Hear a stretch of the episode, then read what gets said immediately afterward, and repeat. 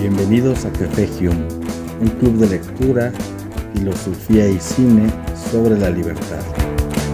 Este es un programa que surge a través de México Libertario. Mi nombre es Eduardo Ruiz y vamos a empezar.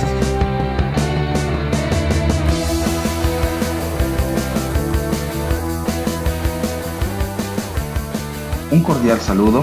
Estamos en Café Hume, una noche lluviosa aquí en la Ciudad de México y vamos a estar platicando sobre esta interesante serie que se estrenó hace poco tiempo en Netflix que se llama Dahmer.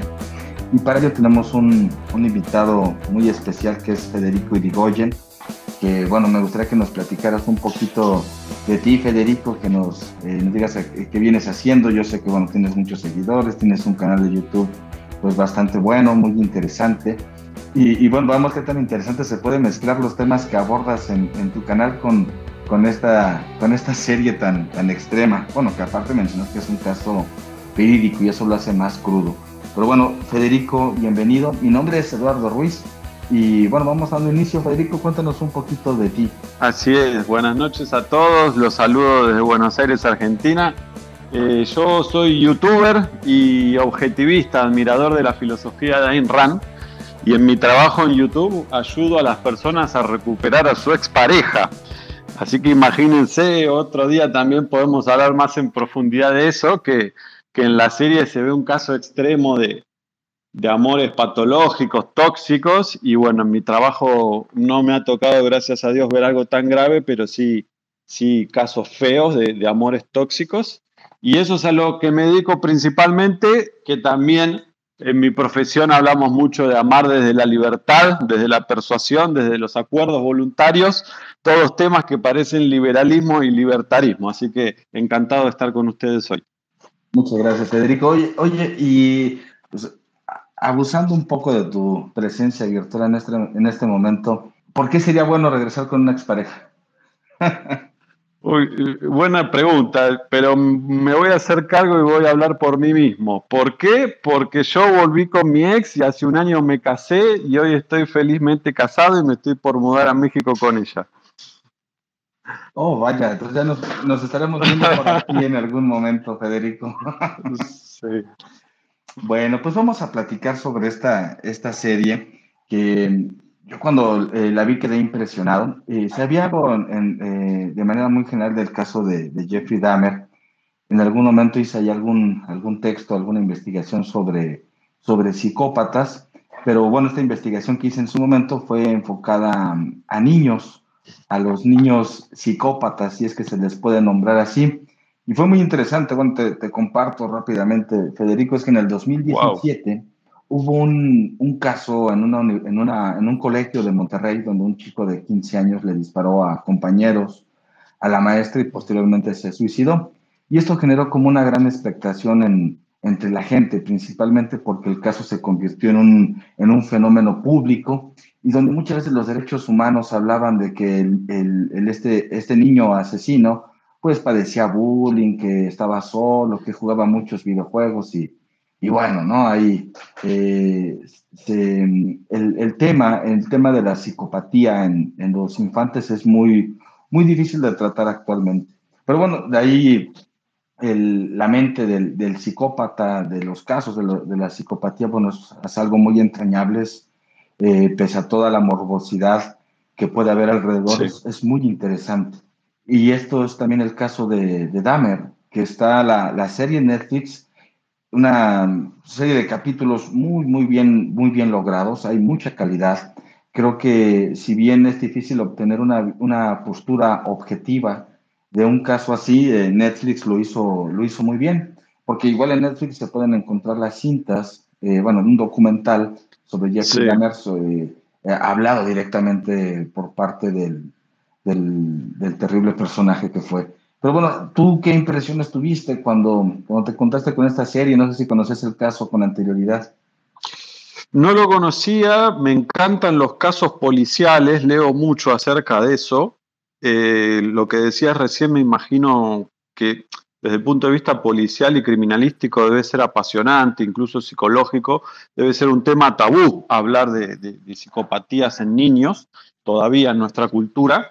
Y cuando me encontré con esta serie, sí, me encantó el actor, eh, la calidad de las actuaciones, la recreación de la época, muy atrapante, por eso se puso tan de moda.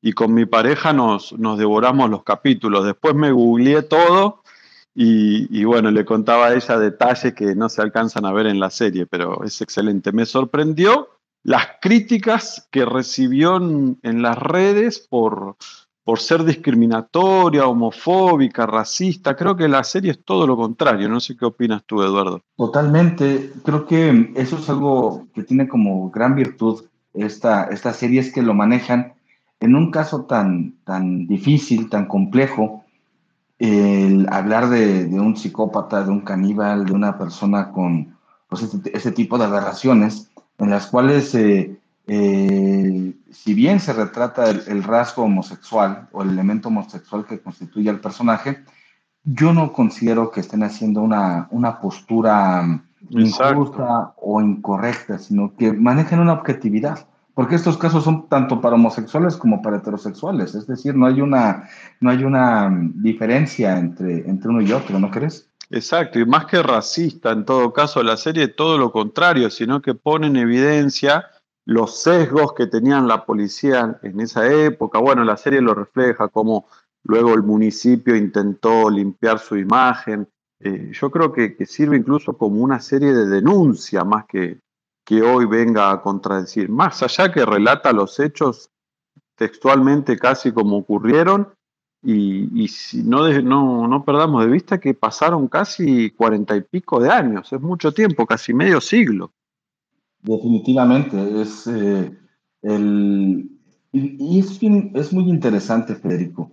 Ha pasado mucho tiempo de este caso, pero estos casos siguen, siguen sucediendo. Es decir, eh, la, la, psicopatía o esos trastornos de la personalidad acompañan al ser humano a, lo largo de su, de su historia. Ahora imaginemos cuando personajes de la vida pública que ejercen funciones públicas llegan a tener el acceso, personajes de esas características. Pues imaginemos las consecuencias que pueden tener y, la, y la historia está repleta de estos, de estos sujetos.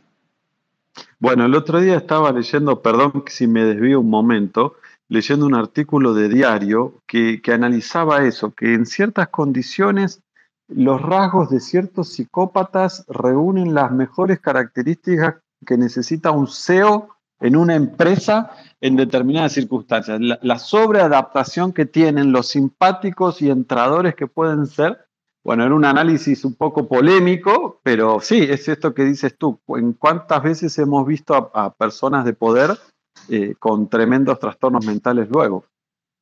Claro, o sea, pensemos tan solo en, el siglo pasado con, Stalin, eh, alguien que decía que una muerte es una tragedia, pero mil muertos son una estadística. Es esta distancia con, el otro. O pensemos en, o sea, sin a los grandes extremos que siempre recurrimos a Hitler, pero podemos estar con Stalin o podemos pensar en Mussolini. Hace poco, ahorita que ya está iniciando el mundial, pues estaba viendo la historia de los mundiales. Y en 1934, cuando Italia es el anfitrión del mundial, eh, Mussolini estaba ya gobernando en Italia y los jugadores italianos estaban intimidados porque Mussolini decía o ganan o, o, o preocúpense por su vida. Es decir, había, un, había algo terrible y, ganaron el mundial, ¿no? Pero otro, otro caso, por ejemplo, en, la Argentina, del mundial del, del 78, en plena dictadura, también había una intimidación a los jugadores, a la gente festejando en las calles. Es decir, es muy interesante lo que mencionas, tanto cuando el estadista, el, el, el CEO de las empresas comienza a jugar con muchos de esos aspectos que son muy propios en ocasiones de la personalidad de los psicópatas, ¿no, Federico? También, sin embargo, creo que lo que en parte nos sigue apasionando, por lo menos a quienes nos gustan los casos policiales, de estos casos como el de Dahmer, es que buscamos la explicación y no siempre está a, simple vista la explicación. En el caso de Dalmer, hasta que los padres se separan, eh, él no tuvo una infancia eh, eh, con conflictos, no tuvo problemas, no abusaron de él de pequeño, y eso es lo, lo, intrigante. Ni el padre, lo muestran en la serie, ni el padre comprendió cuándo el hijo se debió tanto, ¿no es cierto? Sí, totalmente. Y creo que es pertinente mencionar algo al respecto sobre los rasgos que van perfilando a un, a un psicópata. Supuestamente el expediente de, de Dahmer eh, padecía varios trastornos, es decir, no solamente era un psicópata, sino que tenía un trastorno de límite de personalidad, tenía un trastorno también esquizótico. Esquizoide. exactamente, que, que llegan a, a tener una eh, características muy específicas. Es decir, no todos los psicópatas van a ser violentos, sino son características muy, muy específicas. Y está esta distinción entre el psicópata y el sociópata.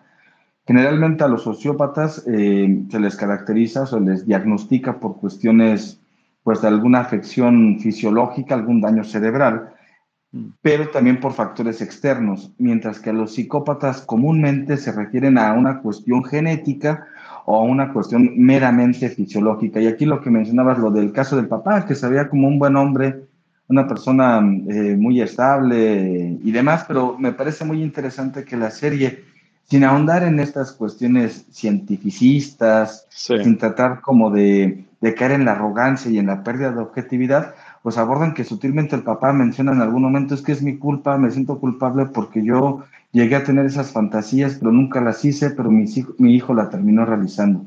Ese es un, es, un detalle, me parece una joyita dentro de la propia serie, donde dan a, a, luz o muestran estos aspectos sin tener que, que caer en una explicación meramente científica, ¿no crees, Federico?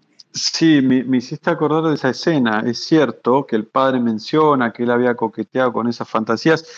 No, no voy a pecar de, santo. ¿Quién de nosotros no tuvo, no te digo fantasías asesinas, pero fantasías de todo tipo? Pero hay una, una gran línea entre tener las fantasías y llevarlas a cabo. Me haces pensar también que no encontré información en internet sobre esto. Eh, viste que en la serie muestran que la madre durante el embarazo de, él, del, niño, ya consumía mucha medicación, muchas pastillas. Entre esto que mencionas del padre, más la madre durante el, embarazo consumiendo sustancias que le hicieron mal, ¿qué, ¿cuál habrá sido el resultado en, el desarrollo biológico y genético del niño Jeffrey Dahmer, no? Sí, esa parte es, eh, es genial. a mí me gusta mucho, me gustó mucho la, experiencia al ver la serie y posteriormente al conocer un poquito más el caso de Dahmer, porque nos van ventilando un poquito de todo esto, ¿no? Del aspecto de ingerir los medicamentos de la madre, aparte una persona un tanto inestable también, el caso del padre y que ese tipo de situaciones, si bien los psicópatas en las estadísticas dicen que es una parte mínima de la población mundial, muchos de ellos se pueden desenvolver sin caer en estos rasgos o estos elementos de extrema violencia. Tú ya mencionabas eh, eh, una parte de ello cuando observamos que, que, son ciertas carencias o ausencia de empatía con el otro. Por ejemplo, lo que, lo que muestra Dahmer, lo que muestra Dahmer a, a, lo largo, sí, es una fascinación que tiene primero disecando animales con su, con su padre. Le gusta este, esta cuestión, pero también cuando creo que es un sapo que lo, lo destroza, que se lo deja la maestra, luego se lo lleva un compañero, entra a la casa del compañero, se lleva al sapo y lo termina masacrando. Comúnmente los psicópatas, supuestamente los científicos comentan, o los psiquiatras, eh, neurólogos, comentan que tienen actitudes violentas desde niños, actitudes de maltrato animal, de tortura hacia, hacia otros compañeros, de intimidación y un, exactamente, un grado de sadismo mucho, muy marcado. Es impresionante esto, pero es, eh, eh, pues da las luces de que muchas veces esto pues, puede pasar en la casa del vecino, esperemos que no.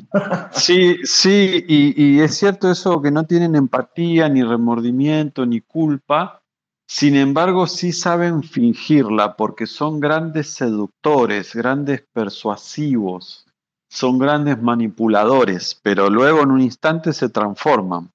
Sí, efectivamente, la, carencia del aspecto eh, empático. Y es muy interesante cuando hablamos de la empatía, porque de la empatía se puede derivar también la compasión genuina, ese sufrir con el otro, El psicópata o el sociópata tienen estos rasgos mucho, muy limitados, aún más el psicópata que el sociópata, porque no entienden los límites, que es lo que tú hablabas hace ratito, de cuáles son esos límites que se establecen. Generalmente el, psicópata crea su propio código de conducta, sus propias reglas que chocan con el de la sociedad. Sin embargo, el psicópata, a diferencia del sociópata que se puede detener en algún momento, sabe distinguir entre lo bueno y lo malo, aun cuando la frontera la puede eh, rebasar. El psicópata la tiene clara, sabe qué es lo bueno y qué es lo malo y puede actuar sin ningún tipo de remordimiento. Sí, ahora me, me, estás entusiasmando tanto, Eduardo, que quiero ver la serie de vuelta. Me hiciste acordar de una escena, a ver si me ayudas a recordarla bien. No me acuerdo si Dahmer en un momento es entrevistado por un psicólogo o algo que le explica que esa fascinación que él tenía por las vísceras tenía un nombre, que era un síndrome, que ah, la, textura gelatinosa y el brillo de, vísceras, de órganos internos, eh, tenía un nombre. ¿Recuerdas esa escena? No la recuerdo con, con, precisión, pero una parte que hace que Dahmer comience a, a confesar todos sus crímenes es porque también él quiere saber por qué es así. Mm. Y va, va por ahí, que esto que ¿cómo, ¿cómo se le llama a esta fascinación por las vísceras o por la muerte, la necrofilia? Y él hay una gran, eh, o quiere encontrar esa explicación de, bueno, ¿por qué soy así? ¿Por qué soy lo que soy? Ese monstruo, por así decirlo, como todos lo, lo nombran. Bueno, qué interesante esto, porque es cierto que no tienen empatía, sin embargo, llega un momento, viste, en todos los casos de asesinos en serie, si uno lee los casos policiales o ellos mismos lo confiesan, pareciera ser que en algún momento se cansan y buscan ser descubiertos y dejan pistas adrede para ser descubiertos y que alguien le ponga fin a esa carrera loca porque ellos mismos creo que, que ya están cansados de un sufrimiento interno y esa, ese enojo con la existencia que tienen, como que buscan ser descubiertos. Mira que también hay otra, otra también, eh, forma de, de, ver este fenómeno y es que muchas veces tienen esta sobreexcitación de la experiencia del peligro, como al asesino, hablando de los elementos policiales, que regresa a la, a la escena del crimen, o que se va a tomar un, un tecito, un café, un mate. y es que, eh, bueno, eh, mencionas tú que vienes aquí a México eh, por, por, el amor. Bueno, no sé si tu, pareja sea mexicana, no sé si sea mexicana. No, no. Ah, bueno, es que mi, pareja es argentina, entonces, bueno, estoy un tanto familiarizado con todo esto. Pero eh, sí, eh, es esta, esta parte de la fascinación y sobreexcitación ante el peligro como una adrenalina incesante que requieren justamente estas emociones tan fuertes. Pues eh, comúnmente se les, se les nombra a estos padecimientos como sí la, la, la, experiencia del peligro, pero también la experiencia de ser descubiertos, ¿no? Que es el caso de, de, muchos asesinos seriales que se creen muy, muy inteligentes, ya que se constituyen por un exceso de narcisismo. Exacto. O el orgullo por la obra realizada. Por eso Dahmer coleccionaba los cráneos, sacaba fotos de todo el proceso, una especie de orgullo de, de la tarea que hacían. Oye, yo tengo ahí una, una, una cuestión muy interesante. ¿Recuerdas? no, no, recuerdo cómo se llama la canción del intro de la película, mm. pero, pero es genial. O sea, describe todo este momento, todos estos momentos de, de la persona de, de, de Dahmer. Es hey, eh, I love you so. ¿Tú que se llama así, hey, I love you so? Eh, y, y, si no quiero que te vayas, por favor no te vayas, ¿no? Y en esta, en, a lo largo de, de los, las recolecciones que hace Dahmer, le preguntaban, ¿y por qué te quedabas con los cuerpos? ¿Por qué había una cabeza en tu, en tu refrigerador? ¿Por qué te, eh, conservabas los, los brazos, los esqueletos? Y él comentaba que era una forma para que no se fueran de él. Es decir, este deseo de coleccionar, este coleccionismo macabro que tenía de manera, digamos que tenía esta connotación tan peculiar, como decir, es que no quiero que se vayan, quiero que, que su vida sea digna porque realmente eran hasta buenas personas, no eran buenos chicos y yo no quiero estar solo. O sea, esa soledad que, caracterizaba al personaje. Bueno, esto me encanta. claramente tenía un trastorno psiquiátrico esta persona, pero la incapacidad de establecer relaciones libres y voluntarias, ¿no? Tengas la orientación sexual que tengas, a través de la persuasión, el convencimiento, la, la, sana seducción, y él no podía, porque si recuerdan en la serie, con este chico que era sordo, es con el que lo más parecido a tener un noviazgo, y, él lo echa a perder. El muchacho sordo se había ido, se estaba por ir, iban a verse otro día, estaba todo bien, y Dahmer lo echa a perder y lo mata. Cuando fue lo más parecido que tuvo una relación sana y linda, ¿o no? Sí, totalmente. Parecía que. Dije, a lo mejor se corrige Dahmer, pero. pero no. sí, sí, esta, esta ausencia del, del factor afectivo, que creo que bien eh, cuando Dahmer lo arruina, corresponde mucho a estos patrones eh, de la psicopatía de los psicópatas, porque tienen dificultad precisamente para establecer vínculos propiamente amorosos, ¿no? Como un, noviazgo normal. ¿Y cómo sería un noviazgo normal? Eh, con sus connotaciones excesivas, ¿no? ¿Cómo distinguir tú que eres experto sobre esto, que nos hablas eh, sobre ello en tu, en tu canal de YouTube, que es igual puedes mencionarlo para que la gente que nos escuche también te siga buscando por allá. Pero ¿cómo podríamos identificar los límites de la normalidad? ¿Cómo poder distinguir, no a, a Damers en alguna relación, pero sí ciertos patrones que pueden ser reconocibles para establecer eh, límites o semáforos de, de precaución? Sí, semáforos, pero después me gusta hacer hincapié en los puntos positivos, porque si no nos olvidamos de cuáles son los indicadores de una relación sana. Eh, mi canal es Federico Irigoyen, mi nombre, buscan Federico Irigoyen, cómo recuperar a tu ex y les voy a aparecer en todas las redes sociales. Eh, semáforos, cosas que veo muy frecuentemente, esto de no amar desde la libertad, por ejemplo, serían revisarle el celular a tu pareja, el móvil, algo que considero fatal, pésimo, infantil, poco maduro, poco adulto. Eh, ¿Qué más? Em, ponerte a competir con tu pareja, jugar como una especie de competencia no dicha, eh, ya sea desde lo laboral, desde la atención de los amigos, desde la atención de las familias. Y cosas eh, positivas, quiero hacer hincapié en los indicadores positivos. Tiene que haber buena comunicación. O sea, una, una mala señal sería que tú pretendas que tu pareja adivine lo que tú estás pensando o adivine lo que tú quieres o los pedidos que tú no realizas, que los adivine a través de observarte el lenguaje eh, facial en tu rostro. Y tu pareja no es adivino. Bueno, veo muchas relaciones disfuncionales eh, por eso. Interesante. Y más interesante sería, pues, a veces ese tipo de, situaciones cuando se transgreden eh, la dignidad de la otra persona como el sociópata o el psicópata que no tiene muy claros estos, estos padecimientos. Pero a mí me surge otra, otra pregunta, retomándolo con, con, con la pregunta que había hecho Damián, ¿por qué? Cuando él decía, ¿por qué soy así? La pregunta que nos podemos hacer es, ¿por qué hay gente así? ¿Tú tendrás ahí alguna respuesta, alguna idea? Quizá la respuesta es muy difícil, muy pretencioso decir que esta es la respuesta, pero algunos acercamientos, ¿por qué existen esta, estos padecimientos de la naturaleza humana? Bueno, creo que, está bueno pensarlo, nos excede a ambos la, pregunta. Eh, eh, desde mi humilde punto de vista y el humilde trabajo que realizo relacionándote con lo que estamos hablando recién, que me quedé con ganas de decirte algo. Cuando hablamos de las fantasías y a cumplirlas o no cumplirlas y que Dahmer dice por qué yo soy así, yo te hablaba recién de la comunicación en la pareja.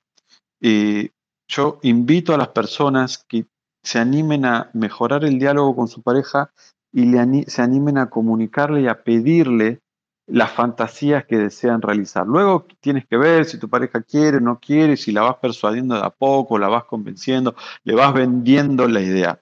Pero no hay nada peor como no comunicarlo y reprimirlo, porque por algún lado vas a querer cumplirla y si no es con tu pareja, es con otra persona y ahí después me tienes que contratar y pagar a mí para intentar apagar el incendio que provocaste. Eh, y en el caso de Dahmer, es un caso muy, muy profundo, ¿no? Pero la serie refleja que si bien él tuvo una infancia normal, el padre un poco lo ignoraba, más allá de ir a pescar con él cada tanto, se mudaban con mucha frecuencia, la madre no era muy cariñosa y demostrativa con él.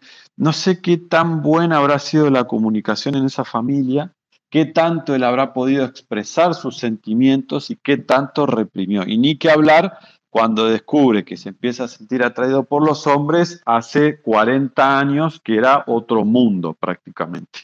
Sí, ahora que mencionas lo de las las fantasías como parte de una misma salud sexual de pareja y demás. Las fantasías que tenía Dahmer eran muy, muy extremas, ¿no? Que quizás superaban ese elemento de fantasía, porque sí fantaseaba con, con hombres cuando comienza a, recolectar estos maniquíes que con lo que él sentía ese acercamiento, un acercamiento a, una sexualidad también eh, perturbada por la, por la parte homosexual.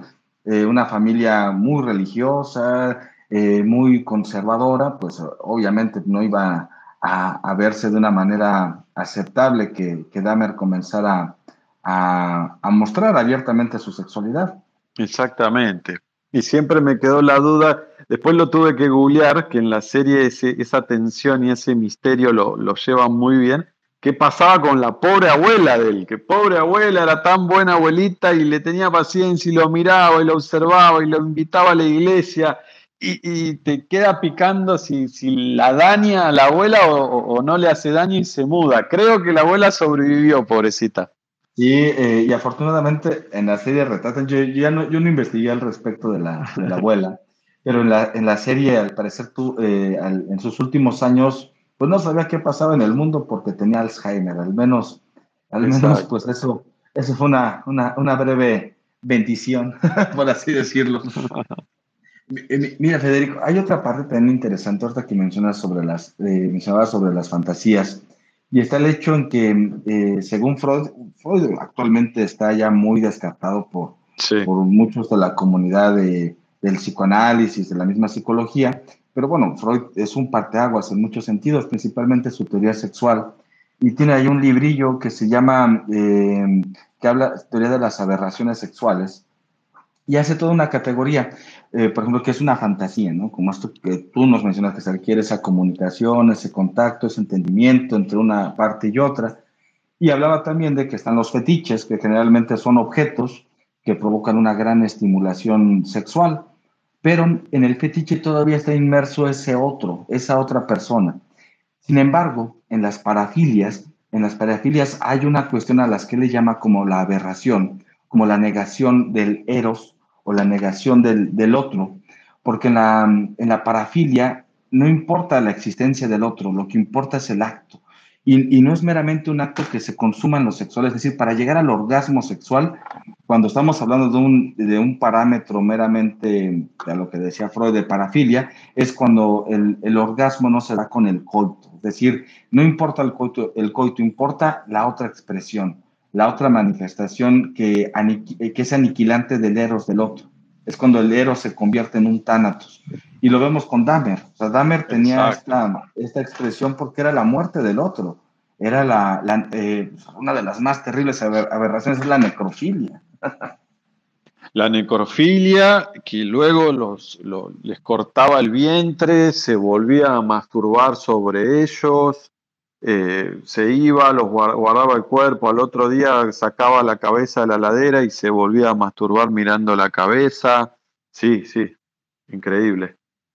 Y es un impulso de, muerte tremendo. Es el, el, tánatos el que, se, el que se termina expresando según la teoría de, Freud, que, se ve muy, muy bien reflejada con, con varios de esos padecimientos de, de Dahmer, tanto la, la necrofilia, la, el canibalismo, porque también se los comía, ¿no, Federico? No solamente los mataba y los coleccionaba, sino se los comía, porque querían que, quería que estuvieran dentro de él, que fueran una parte de él. Qué extraño caso. Sí, después te menciono algo. Otro día, si quieren, hablamos también de objetivismo, que es la filosofía de Ayn Rand, de la cual soy un, ferviente lector. Eh, lo más apasionante de Ayn Rand, a mi juicio, es la epistemología y metafísica que ella explica. Y hay un caso donde se muestra claramente que Dahmer tenía la epistemología y la causalidad muy confundida cuando él, tras ver una, dos películas de zombies, creía que si le echaba ácido en el cráneo a sus víctimas, los iba a convertir en zombies, que no resisten ningún análisis. Si ya era un adulto de 30 años y les perforaba la cabeza y le echaba agua hirviendo, y yo no creo que eso fuera solo porque era un paciente psiquiátrico, sino porque él realmente creía que tal vez de esa forma lo iba a lograr y no resiste ningún análisis que poder crear un zombie de esa manera ni de ninguna manera. Así que creo que Dahmer eh, tenía muy dañadas las premisas causales de qué es un novio, cómo es una relación sana. Eh, tenía muy confundida toda su metafísica y su epistemología ese muchacho. Y creo que ya entramos también en otro, en otro parámetro muy interesante que se aborda también con sutileza en la, en la serie, que es la, la, parte de cómo entender la justicia en un caso como, como este. Porque comúnmente entendemos a la justicia como la impartición de leyes por igual a todos. Pero ¿qué pasa cuando esa ley justa, porque establece a todos en un sentido de igualdad, hay una excepción? Cuando hay alguien, como en un caso de Dahmer o en algún caso de algún otro, de otra persona con algún trastorno mental, cómo se debe de actuar. Los derechos humanos o, esta forma de comprender la justicia o las leyes es que dicen, bueno, para eso existen los centros de, que aquí están interesantes, de rehabilitación. ¿Realmente se puede rehabilitar a un, a un caníbal, por ejemplo? Yo lo veo muy peligroso. Bueno, no olvidemos que, si no me confundo las fechas, él recibe un primer juicio a fines de 1991 y lo mandan a un centro de rehabilitación psiquiátrico. Luego la Fiscalía del Estado apela y en febrero de, 1992 lo condenan allí sí a 15 cadenas perpetuas, 900 años de, de prisión, de prisión común no psiquiátrica que en principio lo, habían condenado a un centro psiquiátrico y luego ese debate, ¿no? Sí, que es más justo, que no, cárcel común, que esté con los demás presos, que no tenga ningún privilegio y todo eso. Y sí que es eh, eh, polémico, porque a mí me, eh, me vino a la mente ese texto que hice en el 2017, y a los infantes, a los menores de edad, no se les puede incriminar como a un adulto. Entonces muchos de estos chicos, muchos de estos chicos que incurrieron en crímenes, que fueron crímenes eh, terribles, eh, también de canibalismo, terminan siendo liberados. Ponte un chico de 13 años, no recuerdo el nombre, un chico de 13 años cumplió solamente una condena de 5 años y al regresar nuevamente a la vida social, incurrió durante otros 15 años en, asesinatos, que finalmente lo detienen. Y así con muchos otros casos de estos, eh, de estos niños que han incurrido en, actos tan, tan, pues, tan terribles. Entonces, creo que el aspecto eh, de la ley sí es, es muy ambiguo. O sea, ¿cómo poder entender para establecer justicia ante una persona que tiene claros desequilibrios y que es una amenaza para otros? ¿Cómo se entendería eso? Sí, y me dejas pensando con lo que acabas de comentar, este muchacho que a los 18 años salió y siguió matando gente durante 15 años. Eh, ¿Cómo funciona si se les hace alguna especie de seguimiento a los presos en libertad o no por parte del Estado, para qué está el Estado si no. En el caso de la serie, eh, los desastres que hizo la policía, no, no atendiendo los reclamos de la vecina, creo que se llamaba Glenda, luego eh, demuelen el edificio, prometen hacer un parque y nunca hacen el parque. Eh, ese Estado presente que nosotros los latinos pedimos como papá Estado, que nos sale carísimo y es elefantiásico, y no cumple en el 95% de las cosas. Eh, no solo la justicia, sino la justicia estatal, la justicia positiva actual, que de positiva no tiene nada, eh, que es totalmente ineficiente. Me imagino que en México la situación debe ser similar a la de Argentina. Sí, sí.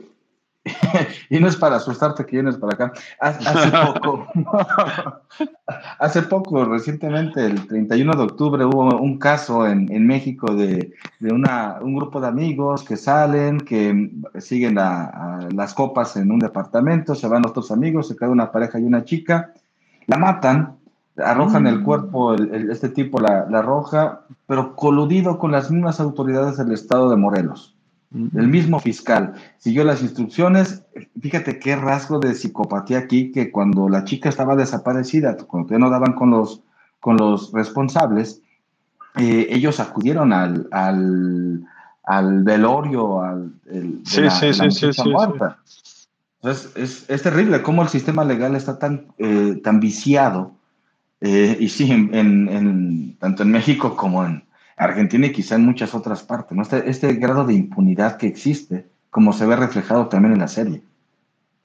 Sí, sí, porque en el fondo, y eso es lo que me gustó mucho de la de Ayn Rand y la filosofía objetivista, que podríamos decir que el objetivismo está dentro de la familia de los liberales, que es que el, problema de fondo, y hablo de América Latina, que somos todos latinos, es, es un problema moral, es, un sano individualismo, que es la, el, individuo es la primer minoría que existe, versus un colectivismo, un altruismo, un haz lo que yo digo pero no lo que yo hago, es una falsa moral donde todos pecamos de hipócritas, pero sin embargo seguimos insistiendo con más dosis de lo mismo.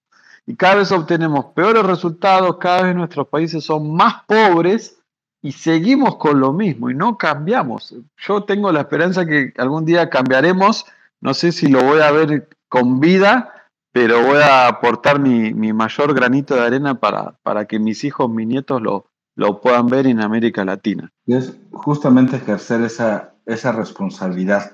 Em, Kant eh, tenía una, una, una frase, una sentencia que llamaba el imperativo categórico y decía, actúa de tal forma que la máxima de tus actos se convierta en una ley universal. Es decir, es eh, lo que también reproduce Ayn Rand con el objetivismo, que ella creo que también era muy lectora de, de, Kant, eh, y, está en que es utilizar el ejemplo, como la, la moral, es decir, que la máxima de mis actos, que mis actos se conviertan en una ley universal porque debe de ser válida para todos, como la de todos para mí es muy complicado hablar en términos éticos y morales, porque es decir, ¿y cuál es esa máxima de cada quien? ¿no? Es, difícil, pero si el Estado tiene que impartir una justicia, pues tiene primero que, despojarse de toda subjetividad y comenzar a actuar a partir de, lo que es la justicia. Y, en y los Estados Unidos, que se jactan de tener un sistema legal pues de los mejores del mundo, es interesante y ahí te quiero plantear un punto de reflexión, Federico algo que tú ya venías mencionando, eh, sobre la homosexualidad de, de, Dahmer. Los policías, que para, para, empezar, entran a un barrio de negros, y eso ya hay, hay, hay, una cuestión de, de rechazo y de indiferencia. Pero cuando encuentran que el criminal es blanco, pero es un blanco homosexual, entonces estaba muy en desarrollo toda la cuestión también de la tolerancia. Hoy en día, ¿qué tanto también los aspectos eh, de esta subjetividad pueden afectar un parámetro legal. Yo lo pienso actualmente, por ejemplo, con, la gente trans que se identifica como, como hombre, que otros se identifican como mujer y que va teniendo repercusiones en la vida, en la vida social. ¿Cómo poder establecer esos límites sin perjudicar la dignidad humana, pero sin perder tampoco el orden social? es un elemento también muy complejo.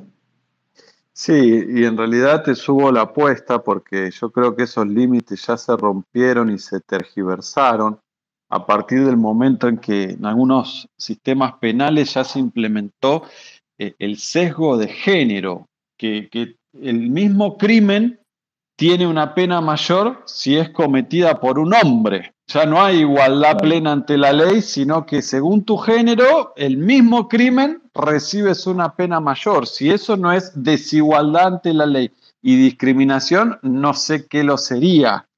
Eh, hoy vivimos en una época muy particular donde hay que cuidarse de todo, cada palabra se malinterpreta.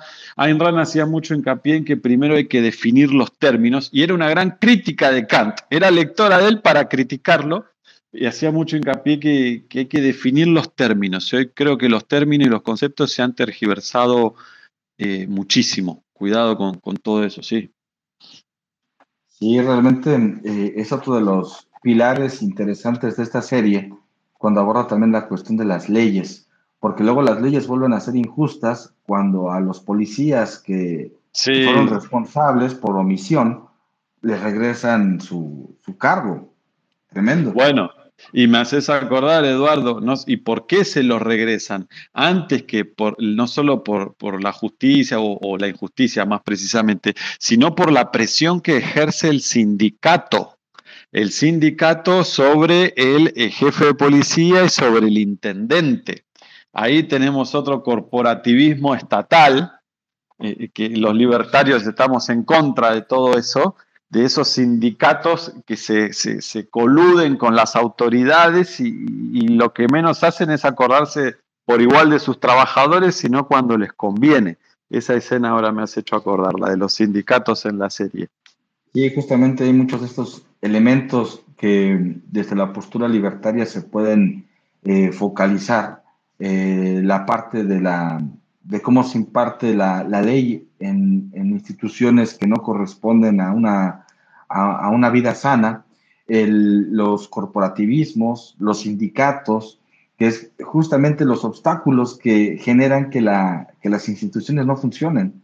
Un Estado pequeño, donde un Estado tenga menor responsabilidad en la vida de los otros, en, en teoría podríamos tener una mejor, una mejor forma de vida. Sí, y me acuerdo también en la serie algo que, que tiene que ver con la actualidad, entre las manifestaciones que hubo de negros en el barrio, lideradas por ese pastor eh, demócrata que creo que se llamaba Jesse Jackson, que aparece en la serie, eh, cómo no descuidemos el papel que podemos tener nosotros como individuos de a pie cuando la opinión pública se hace escuchar. Está bien, los políticos son reactivos, reaccionan un momento, luego los cambios no perduran, pero eh, peor es que no nos hubiéramos manifestado. Y te doy un ejemplo actual hablando del Mundial, que hoy me la pasé viendo videos del Mundial. Mañana juega Argentina y pronto va a jugar Argentina-México. ¿eh? Estamos en el mismo grupo. No te vayas a burlar, Federico.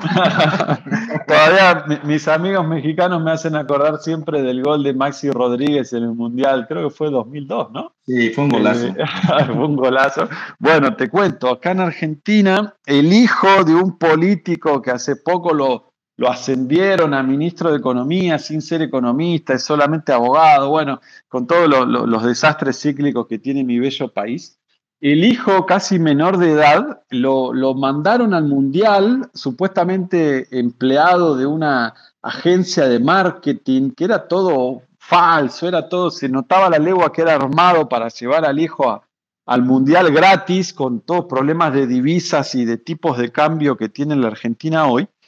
Y bueno, se, hizo tan público el asunto y se empezó a viralizar por, por Twitter el hashtag niño gnocchi. Gnocchi en Argentina le decimos a, a, un empleado público que está puesto a dedo y no va a trabajar, niño gnocchi por el niño, por el hijo de este político. Y fue tal la presión de la opinión pública surgida a partir de Twitter que cancelaron el viaje de este muchacho y este muchacho no viajó al Mundial eh, y se dio de baja, cerró sus cuentas, se llamó a silencio. O sea, eh, si bien las injusticias permanecen, nunca dejemos de manifestarnos que lo peor que podemos hacer es guardar silencio. Definitivamente, y, creo que también es lo que le hace tener em, como un contenido adicional a esta serie. Y es que eh, desde mi, mi perspectiva, desde lo que yo observé, no hay una, no hay una visión sesgada. No, eh, no se muestra a Dahmer como una víctima, eh, tampoco se muestra como el, factor eh, de la medicina, de la psiquiatría, de las leyes, sino que toma varios elementos y nos, nos lo presenta para que lo razonemos. Y creo que esa es una gran virtud de una gran película o de una gran serie o de, algún, o de cualquier contenido creativo, es despertar preguntas y no dar las, las, eh, respuestas o, dar los veredictos, porque cuando nos planteamos preguntas, tenemos esta parte que tú mencionas, que es el, denunciar, el criticar, el manifestar, el no quedarnos callados. Ese es un, es un gran acto de libertad, ¿no, Federico? Sí, y, te planteo una duda personal, un dilema yo como, como estudiante de liberalismo que me considero, un punto que no lo tengo resuelto y me gustaría indagarlo, me, quedó, me quedé reflexionando al verlo en la serie. Primero, ahora te lo cuento, que lo cuentan explícitamente en la serie, y que en la actualidad, a raíz de esta serie de Dahmer, se volvió a reflotar el tema, y aún con los familiares sobrevivientes que hoy siguen vivos, que es el siguiente. ¿Recuerdas que en la serie el padre de Dahmer, Lionel, escribe un libro a poco de que su hijo cae preso y, luego le prohíben la venta del libro? ¿Recuerdas? Sí, sí, sí, que lo, censuran. Bueno, ¿cuál es el punto que a mí me llama la atención?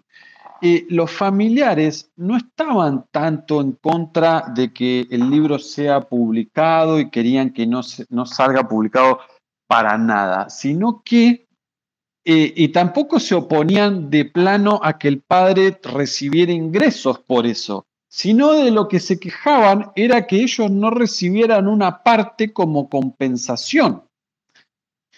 Eh, y hoy en la actualidad se ha reavivado el debate con este true crime y la, moda de las series sobre, asesinos, si las familias deben recibir sin ser consultadas ni participar ni nada, simplemente por el hecho de ser familiares de, los difuntos, deben recibir un porcentaje de los ingresos o no. Y yo me quedé pensando, ¿tienen, ¿tienen derecho a ello o no? Parece que el tema es muy polémico, actual, copyright, copyleft, eh, medios digitales, hoy es tan fácil piratear todo, que me parece un tema apasionante también, desde el comercio, yo que soy comerciante. Sí, es algo, algo muy, muy polémico porque regresamos a la parte legal, ¿no? Nuevamente las leyes, cómo se determinan, porque creo que esto sería también una cuestión moral más que legal porque digamos que el padre o el, mismo asesino, si escribe un libro y se, publica y se hace un bestseller y comienza a generar ingresos, está generando estos ingresos a partir del testimonio de la muerte de sus víctimas. Entonces, es decir, eso no es justo, todavía está generando millones de dólares y está lucrando con, con el sufrimiento de los otros. Sí es algo muy, muy polémico, realmente tampoco sabría qué decir al respecto. Porque... Por eso, porque, porque las familias no se, no se oponían a que el libro se publicara, se oponían a no recibir una parte.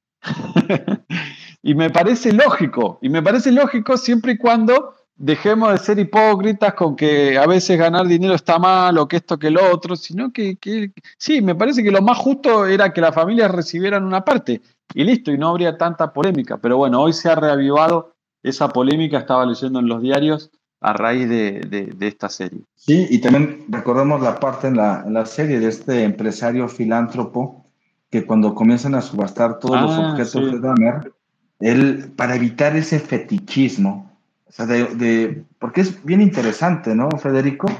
Cómo, cómo también culturalmente se, se, llega a infravalorar o hasta generar eh, ídolos en personajes tan, tan decadentes o terribles como este, que llevaban los objetos en la subasta, no sé, la sierra eléctrica con la que les cortaba los brazos o el martillo con que trituraba los huesos y, en, subastando en miles de dólares. Entonces, eh, la parte de la filantropía de esta empresa es decir, yo compro todo, no voy a, voy a contribuir desde mi, desde mi parte porque él no va a ganar nada para que se destruya eh, estos, estos objetos eh, terribles y no se esté generando un fetiche del objeto y del personaje. Sí, igual hoy es más fuerte la, la, fuerza del mercado. ¿Quién, quién era que decía eh, Hayek que el mercado es un proceso de descubrimiento? Hoy está de moda también, por más que lo han intentado borrar en el caso de Dahmer, pero en otros casos policiales famosos. Hoy está de moda el turismo policial el turismo de, de, casas fantasmas, de, crímenes policiales. E, el mercado se abre eh, fuerza y si el público lo demanda, eh, eh, allí estará el mercado para responderle, ¿no? Y ser tolerante con, con todo eso. Oye, Federico, justamente ya nos, tú nos mencionas, ¿no? ¿Te gustan estos temas policiales? Sí. ¿Te gustan? A mí también me, me, me, son apasionantes las películas, las novelas, bueno, principalmente el cine. Eh, pero aquí viene otra pregunta bien interesante hacia uno mismo, ¿no? ¿Por qué al ser humano nos generan esta expectación y hasta cierto punto fascinación horrorosa, de horror, porque nos horroriza este tipo de temas? este tipo de mentes, este tipo de criminales, ¿no? Suelen ser también, eh, recordemos con Ted Bundy, que hasta tenía sus fans, sus groupies, le mandaban cartas, se casó con una de ellas, tenía sus relaciones nupciales, tuvo hijos. Es algo muy extraño la naturaleza humana, la fascinación hacia el horror, pero un horror real, como este. Sí, Jean-Paul Sartre decía que el ser humano está condenado a la, existencia, ¿no? Como vos no habías elegido nacer o no recuerdas si lo elegiste, no sabes para qué estás aquí, y, a veces la rutina o momentos aburridos de la vida te hacen sentir que, tu vida no significa nada, ni, para bien ni para mal, sino simplemente que tu vida es chata y monótona y estos temas te resultan fascinantes, te generan fascinación. Después ves que son, la pasaron peor que vos y, sus vidas también fueron trágicas de todos estos psicópatas, pero en el momento creo que despiertan una gran curiosidad porque te sacan del letargo de tu vida diaria. Y sin embargo yo cada tanto recobro la lucidez y se lo digo a mi pareja, yo en mi trabajo veo historias amorosas muy eh, disfuncionales siendo generoso, muy tóxicas, muy que no conducen a ningún lado. Y la miro a mi pareja que tenemos una vida rutinaria, normal, tranquila, sin sobresaltos, y le digo, amor, no sabes lo afortunado que somos por tener una vida normal, tranquila, rutinaria y por momentos chata. Y luego cuando quieres acción y movimiento, eso dura poco y después te arrepientes. ¿Por qué nos generan tanta fascinación todas estas historias? Yo creo que el morbo nos saca de nuestra rutina y luego eh, nos acordamos que es lunes y nos tenemos que volver a levantar para ir a trabajar. Una humilde teoría, riesgo. Muy, muy interesante, Federico. Vamos haciendo la invitación a la gente que está sumándose a este space de México Libertario de Café Hume para que levanten la manita virtual y les demos la, palabra, que nos quieran compartir sus impresiones de lo que venimos comentando, lo que piensan de la serie de Dahmer, lo que piensan sobre los psicópatas, sobre ya muchos puntos que hemos puesto aquí en esta eh, rica charla, Federico. Entonces hacemos la, invitación para que si alguien quiere participar, con todo gusto. Y claro que, sí y, en lo que eh, tenemos este diálogo compartido con, con, las demás personas, bueno, les recuerdo que estos podcasts, eh, bueno, estas grabaciones, estos live de Space se graban en podcast para Spotify y bueno, se pueden eh, escuchar todos los, los Café anteriores y, y, obviamente este mismo que estará subiéndose en unos días. retomando la, la, línea y en lo que sumamos también aportaciones, quería preguntarte también al, al, respecto, ¿no? Bueno, que pudiéramos tener ahí un, un tema de de, diálogo. Quiero retomar un poco sobre, bueno, ¿por qué existen estas personas?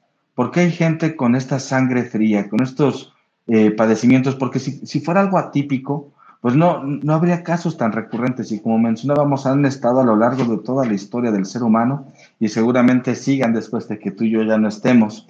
Ya quizá aquí viene la pregunta, ¿corresponderá a un rasgo de la naturaleza humana esta fascinación al horror, a la muerte, a la negación del otro, este eh, espíritu que combate la propia vida, esta voluntad de muerte. Yo solamente quiero mencionar algo y te doy, te doy la, palabra para que te extiendas lo que, lo que gustes. Hay un caso de otro asesino serial, ese es otro documental que vi en, en, en HBO, le llaman el Iceman. Y este tipo igual, bueno, cometió una serie de crímenes terribles, lo terminan capturando y tiene estas grabaciones en la cárcel y él pregunta, ¿por qué soy así? ¿Por qué, ¿Por qué soy de esta forma? ¿Por qué soy un monstruo? Y el psiquiatra le responde algo muy interesante, Federico. Le responde, bueno, la psicopatía o estos padecimientos que, que tú tienes, la tienen muchas otras personas también. Pero los rasgos o los elementos circunstanciales, en el caso del Iceman, fue maltratado y violado por su padrastro de una forma terrible, Dice, eh, cuando alguien tiene esta predisposición, todos, hay, alguien que puede ser psicópata, pero no significa que vaya a ser un asesino, vaya a incurrir en violencia, sino que hay aspectos externos que los detonan. En el caso de, del Iceman fue su vida tan, tan terrible. Entonces le, responde que hay mucha gente que tiene esta mm, inclinación, por así decirlo, de sangre fría, de no tener miedo, de tomar riesgos, de vivir con esta adrenalina. Dice, y muchas de estas personas, cuando se encausan en algo muy específico y concreto donde se logran canalizar, pues pueden ser excelentes, por ejemplo, eh, estas personas que desactivan bombas, tener esta sangre fría, negociadores duros, ¿no? Como los que también tú comentabas. O sea, gente que logra canalizar este tánatos, este impulso de muerte, en algo que contribuye a la sociedad. ¿Qué opinas tú de esto? Sí, me parece apasionante porque me resuena, me hace acordar al, eterno debate que, que, hoy por hoy se va zanjando gracias a los avances en neurociencia, el eterno debate entre crianza o genética, ¿no? Contexto y lo que tú traes en tus genes. Y hasta donde yo he leído, hoy los científicos se inclinan a decir que es un 50 y un 50% eh, de influencia de cada una.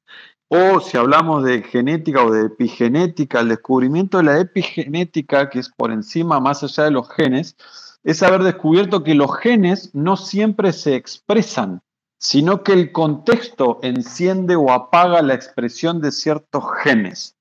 Así que sí, eh, eh, la infancia que tuvieron estos personajes macabros sin duda influyó, y por eso mismo el caso de Dahmer, hasta donde yo leí en los periódicos, le llamaba la atención a los forenses y a los perfiladores que él no tuvo esa, infancia traumática o eh, abusos sustanciales. No los tuvo. Y ahí era más intrigante de cómo y por qué le pasó en el cerebro para desviarse de esta manera. Pero sí, sin duda, y, sin, hablar solo de lo policial, viendo lo, educacional, eh, eh, eh, lo que logra una persona en su vida o no, sin duda el, contexto y qué tanto se lo estimuló en su temprana infancia es, es muy determinante. Sí, es muy, muy interesante. Volvemos a hacer la invitación. Si alguien quiere dar alguna, alguna opinión al respecto, será pues muy, muy bienvenida. Otro, otro elemento, eh, cerrando con este, este punto, está también en que hace, en el café anterior, la semana pasada, hablamos un poquito también sobre el tema del, del, cerebro. Y se hablaba sobre un tipo de cerebro primitivo que acompaña al ser humano. No es un cerebro primitivo que no evolucionó, sino esto que también tú ya mencionabas, estos genes que se manifiestan o que están ocultos y se activan de pronto. Eh, una explicación también que se suele dar a estos psicópatas es que si se remontan a, esos tiempos en los que el ser humano llevaba una vida sumamente violenta y salvaje, eh, tanto por factores externos y sociales y, climatológicos y todo esto, que la lucha por la supervivencia era, era sumamente férrea, pues como imaginábamos a un guerrero de hace 500 años, pues digamos no se iba a detener en ningún momento o, hace mil o dos mil años. hay, una, hay una connotación ahí que curiosamente, supongamos que en el peor de los casos, en el peor de los escenarios, estos personajes podrían ayudar a su comunidad por la lucha de su supervivencia. Pero en estos momentos en, los que tenemos una vida entre los límites, eh, pues bastante cómoda, bastante grata, hay derechos, hay libertades, hay posibilidad de expresarse, ¿Qué pasará cuando esto se acabe? Y cuando nuevamente nuestro grupo social inmediato se ve amenazado. Entonces, bueno, una de estas teorías comentan que estos genes que están ya heredados de miles de años se pueden reactivar. Es interesante, ¿no? A saber quién sabe, a saber quién sabe, pero es interesante. Sí, sí, igual me, hace acordar, eh, hoy está, está tan de moda hablar desde los sentimientos, las emociones, como que hemos vuelto a ser niños, adolescentes, y nos olvidamos del uso de la razón, de la facultad racional o del libre albedrío. Yo creo que el ser humano, incluso en las peores circunstancias, siempre tiene elección, siempre tiene elección. Porque si no, hoy, a veces terminamos justificando lo injustificable o, poniendo como víctimas a los victimarios. Eh, creo que los libertarios defendemos que siempre hay justamente libertad para elegir, eh, persuadir, negociar, acuerdos voluntarios, jamás la coacción y siempre el respeto irrestricto por el proyecto de vida del prójimo. Así que vamos a ver la humanidad que nos depara. Claro, y ese es el rasgo que nos hace civilizados, ¿no? que, nos, que nos sacó de la barbarie y que en teoría, bueno, tendríamos que, seguir luchando a partir de, las ideas y no tanto a veces la descalificación o la, o la mera arbitrariedad. Bien, estamos llegando casi ya al, al, al punto eh, final. Bueno, ya tenemos unos 15 minutos aproximadamente, Federico, pero me gustaría que abordáramos algún, algún tema que te que se haya quedado todavía que no has eh, logrado exponer, algo más que te haya gustado de la serie, algún otro punto que te generó algún conflicto. Decimos, todos llevamos un psicópata adentro. sí, mira, de, de, lo policial te hablaría. Cuento corto, esta semana leí una noticia aquí en Argentina que en el estado, nosotros le decimos provincia, en la provincia de Santa Fe, aquí a 400 kilómetros de mi casa, eh, siete ladrones ingresaron a una comisaría, maniataron a todos los policías y les robaron sus armas. O sea, unos ladrones robaron una comisaría. Y la noticia reflejaba, se preguntaba qué tanta capacidad tiene el Estado de darnos protección. Bueno, eso en la serie queda reflejado en, los incumplimientos de los oficiales ante las denuncias de la vecina, de los otros vecinos, luego las manifestaciones, luego las promesas incumplidas del intendente. Eh, no, no le otorguemos tanta autoridad y a papá Estado que nadie va a velar más por tus intereses que tú mismo, que por tu familia, que por que tú mismo. Eh, devolvámosles el poder personal al individuo, la confianza y la autoestima que, que nos han quitado, porque el futuro, si hay futuro, ese futuro es liberal. Excelente, e, e, excelente conclusión en ese punto, Federico. Y hablando de, las instituciones, hay otro caso, hubo un caso en 1835 y este está documentado posteriormente por Michel Foucault.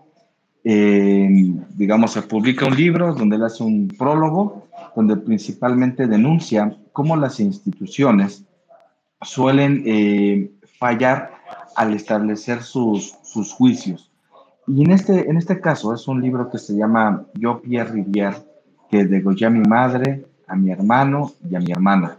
Y es justamente eso, es un acto parricida lo que hizo este, este chico, donde finalmente es, es capturado. Eh, eh, eh, lo interesante de este libro es que Foucault rastrea toda la documentación policial, cómo las instituciones, bueno, y eso que Foucault no es muy amigo como de las ideas que, que, compartimos en gran caso, pero bueno, como pensador es muy interesante y hay aspectos muy, muy, muy eh, peculiares, donde habla de que realmente una cárcel no es siempre un centro de reintegración social. En la cárcel los criminales suelen tener, eh, pues eh, perfeccionar sus prácticas, que no haya una rehabilitación como tal al, criminal o al delincuente. Pero en este caso de Jean-Pierre Rivière, al hacer el rastreo de toda la documentación policial y de testimonios recolectados, muchas veces se pueden fabricar casos Muchas, muchas veces se establece un juicio moral y no una enmienda legal. Eh, no es el caso, obviamente, de Dahmer, tampoco es el de Pierre Rivière, porque él, él confesó, hizo su confesión y redactó en un manuscrito sumamente detallado cómo llevó a cabo sus crímenes y por qué los llevó a cabo. Digamos que en Pierre Rivière había un aspecto moral para matar a su madre y a sus hermanos. Y ese aspecto moral era porque la madre, las, eh, y tú que hablas de las cuestiones de pareja, eh, la, madre de Pierre Rivière atormentaba a su, a, su esposo, al padre de Pierre, era terrible y él sabía que si él se había casado con ella iba a ser infeliz. Entonces, como su padre era bueno, decidió matar a su madre. Y le preguntan, bueno, ¿y por qué mataste a tus hermanos? Dice, porque mi padre me amaba y yo no quería su compasión porque iba a sufrir por mí cuando estuviera en la cárcel. Entonces le di un motivo para que me odiara y maté a mis hermanos. Es algo tremendo, ¿no? Cómo funciona la lógica de estos personajes y más allá de fondo, de este caso también tan, tan espeluznante que hay una película que lleva ese nombre, eh, está el, el, elemento de la, de la inutilidad que muchas veces acompaña a las instituciones eh, legales que están para impartir una, una justicia, una legalidad por igual a todos, pero que muchas veces el impartir justicia se vuelve una tarea imposible. Hola, hola Federico, ¿sí me escuchas? Ah, como que se desactivó. Listo, Federico. Hola, Federico. Listo, Federico, ya. Perfecto. Sí, ¿qué, qué, comentas? Bueno, yo, eh, para complementar un poco lo que mencionaba sobre las instituciones, hablaba en este caso de Pierre Rivière, donde las instituciones jurídicas muchas veces también fabrican casos, muchas veces se van por prejuicios y que no reintegran eh, propiamente a un, a un delincuente. Bueno, eh, en realidad los últimos 300 años de historia humana, donde nació el capitalismo, lo que hoy llamamos capitalismo, mostró y sigue demostrando que la mejor forma de mejorar procesos es abrirlos a la competencia. Y el Estado es el monopolio de un montón de cosas y el sistema judicial no está exento de eso. Yo profundizaré más en el tema, pero hasta ahora había leído un poco sobre cómo eran los sistemas judiciales en, el 1600 en Inglaterra, que había tribunales privados, árbitros privados, cada pueblo y cada comuna se regía a su manera y funcionaba muy bien hasta que los estados fueron creciendo, vieron que el monopolio de centralizar las tasas de justicia les era beneficioso económicamente al rey y bueno, y, hoy estamos así como estamos, pero eh, eh, creo que la mejor manera es descentralizar los sistemas judiciales, abrirlos a la competencia o que en la transición coexistan ambos sistemas eh, y no tengo dudas de que todo eso mejorará. Si no, hoy vieron lo que nosotros llamamos justicia, los plazos que tienen, las demoras que tienen, la sensación de injusticia que les queda a todos los involucrados. Eh, la evidencia nos está mostrando que no alcanza, no sirve, no funciona, no es lo que queremos y sin embargo seguimos por el mismo camino. Tenemos que animarnos a probar algo distinto. Claro, y también en el ámbito de justicia que mencionas es un punto fundamental y el otro es el negarse a este llamado de la tribu, ya eh, menciona Vargas Llosa en, un libro con el mismo, con ese título, que habla de que hay ciertas condiciones del ser humano al vivir en sociedad, en sociedades que vamos adquiriendo cada vez mayores libertades, mayor independencia del autoritarismo de un Estado.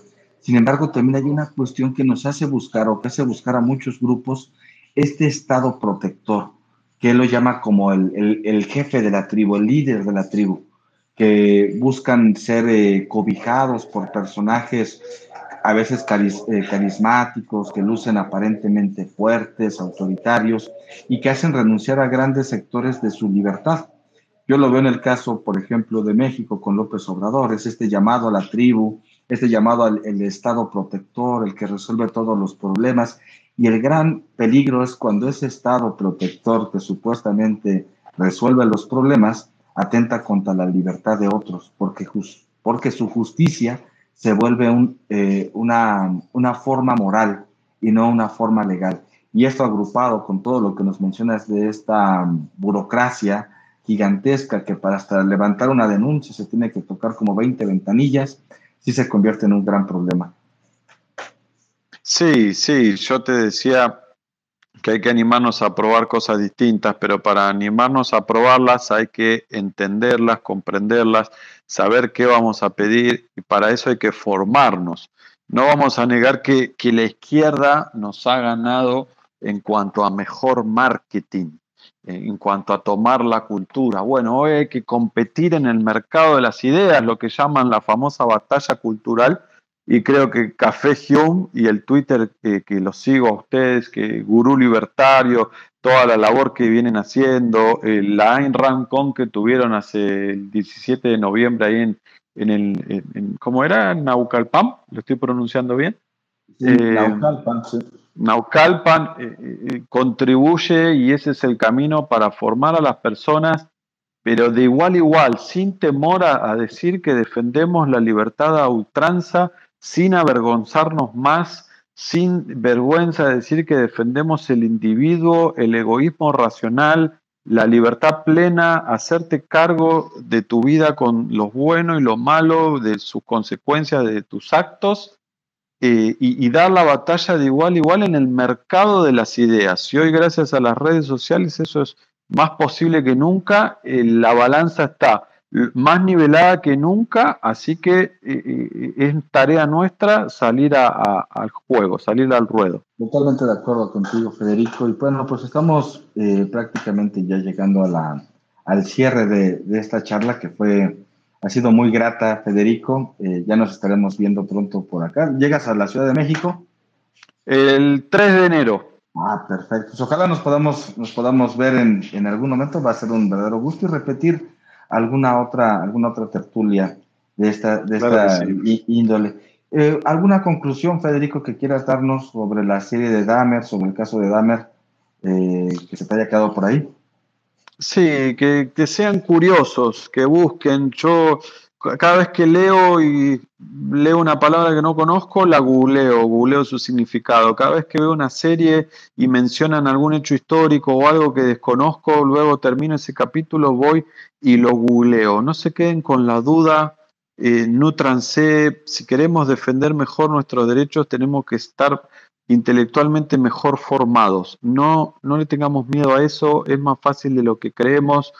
Eh, y en equipo, en comunidad, acercándonos a personas que ya han hecho el camino que nosotros queremos más o menos hacer, es más fácil. Así que sigamos participando todos de espacios como este, difundiéndolos y compartiéndolos. Muchas gracias, Federico. Y también quiero agradecer, eh, eh, tomando lo, lo, que mencionabas sobre México Libertario, sobre el éxito que tuvo el Arrancón realizado por primera vez aquí en México y esta lucha de los espacios, de los espacios culturales, de los espacios tecnológicos que podemos emplear para, para abrir un poquito más estos, estos diálogos, para compartir puntos de vista muchas veces diferentes, pero con el deseo también de entender eh, justamente al otro.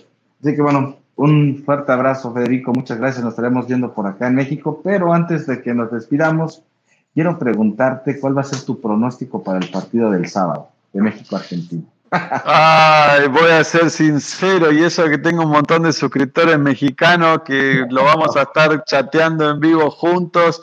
Eh, para mí gana la Argentina 2 a 0. Ah, bueno, te, te, dice bondadoso, te dice bondadoso. Yo lo, sé. Y al rato, al rato juega. Eh, en Argentina son tres horas más, ¿no? Van a dar las, las 12 de la noche. Sí. Las 12 del día y el, aquí el partido de Argentina contra Vegas ahorita va a ser a las 4 de la mañana, así que te toca levantarte temprano a las 7 para ver el partido. Yo, yo veré la repetición porque me voy tempranito, pero sí veo el de México. Y el del sábado, bueno, ahí vemos los pronósticos, Federico. Pues un gusto, un gusto haber compartido contigo. Y bueno, pues eh, pasa una buena noche y nos estaremos escuchando y viendo pronto. Gracias amigos, un abrazo para todos. Un abrazo para todos, les deseo una bonita noche lluviosa aquí en la Ciudad de México. Nos escuchamos la próxima semana en Café Club a las 8 de la noche. Hasta pronto, muchas gracias.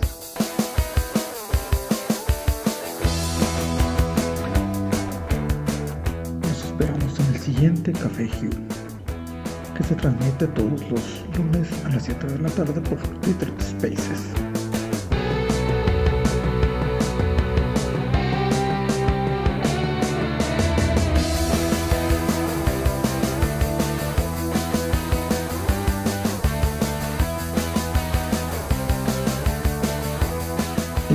Tema de entrada es de Juan Tolentino y el grupo Sex Sabbath.